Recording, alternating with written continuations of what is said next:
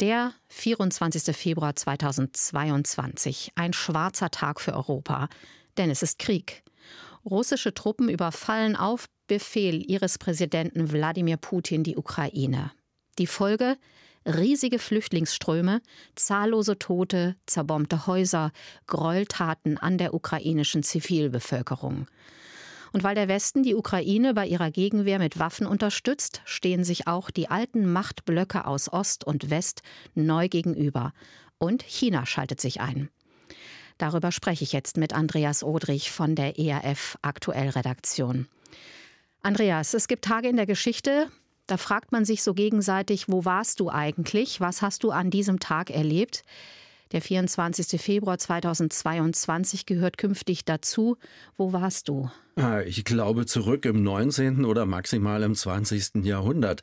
Wir alle dachten doch, andere Staaten erobern, das gehört in die Mottenkiste und ist in Europa längst vorbei. Ich kann mich noch gut erinnern, wie mir ein wirklich ernstzunehmender, sehr geschätzter Journalistenkollege noch zwei Tage zuvor eine Nachricht schickte, sinngemäß hieß die, Putin ist doch viel zu intelligent, um einen Krieg vom Zaun zu brechen. Naja, wir wissen, dass es leider anders kam. Ein Jahr später tobt dieser Krieg immer noch. Wie können wir diesen Jahrestag würdig begehen? Zunächst gilt es an so einem Tag erst einmal der Opfer zu gedenken. So gibt es derzeit viele Mahnwachen und Gottesdienste in diesen Tagen, aber besonders natürlich heute. Sie drücken ihre Solidarität aus gegenüber den Menschen, die von den Bomben in Kellern und U-Bahn-Schächten ausgeharrt haben.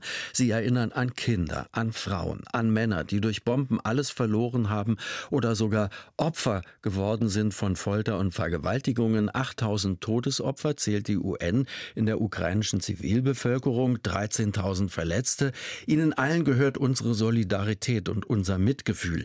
Denn hinter diesen Zahlen verbirgt sich ja weiteres Leid und weitere unzählige Menschen, die betroffen und traumatisiert sind.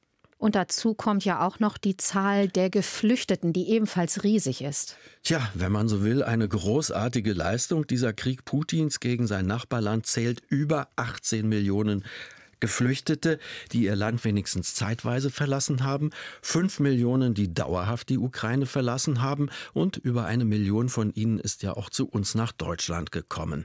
Und da gibt's dann vielleicht in all dem, wenn man so will, eine positive Nachricht, mit der auch Wladimir Putin nicht gerechnet hat. Das Durchhaltevermögen der Ukrainer und ihre Wehrhaftigkeit sind seit einem Jahr ungebrochen.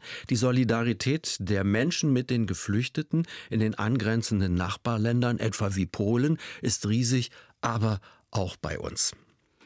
Jetzt liegt ja seit gestern eine UN-Resolution vor, die ein Ende des Krieges fordert, und auch China hat ein Zwölf-Punkte-Programm vorgelegt. Ja, die Resolution Chinas fordert eine, wie sie es nennt, politische Lösung, sprich Verhandlungen zwischen Moskau und Kiew, um den Krieg zu beenden. Klingt auf den ersten Blick ja ganz schön. Die Frage ist nur, wie soll ein Überfallener asymmetrisch auf Augenhöhe mit dem Aggressor verhandeln? Da ist viel taktische Überlegung im Spiel. China will sich gegenüber den USA positionieren und möchte es sich mit Russland nicht verscherzen. Die UNO-Vollversammlung ist da eindeutiger und äußert sich deutlich. Das ist ja bereits sogar ihr zweites Referendum gegen den Ukraine-Krieg. 141 Staaten zeigen Wladimir Putin die rote Karte. Nur sieben Staaten stimmen dagegen, 32 enthalten sich. Die Resolution fordert eindeutig Frieden durch den Rückzug Moskaus aus der Ukraine. Der Angriffskrieg muss ein Ende haben, sagte die deutsche Außenministerin vor dem Gremium. Und damit steht sie auf den Seiten des Völkerrechts. Und das ist eine ganz klare Sache, die heute Morgen auch als Botschaft an Moskau geht. Raus aus der Ukraine. Kein Land überfällt ein anderes Land. Punkt. Kein Land vernichtet die Zivilbevölkerung eines anderen Landes und dessen Infrastruktur. Punkt. Da gibt's nichts zu diskutieren. Natürlich bete ich heute nicht gegen die Russen, aber für Frieden und Selbstbestimmung in der Ukraine und wir gedenken der vielen Opfer dieses wirklich sinnlosen Krieges. Heute vor einem Jahr begann der Ukraine-Krieg. Andreas Odrich von der ERF Aktuell Redaktion hat daran erinnert.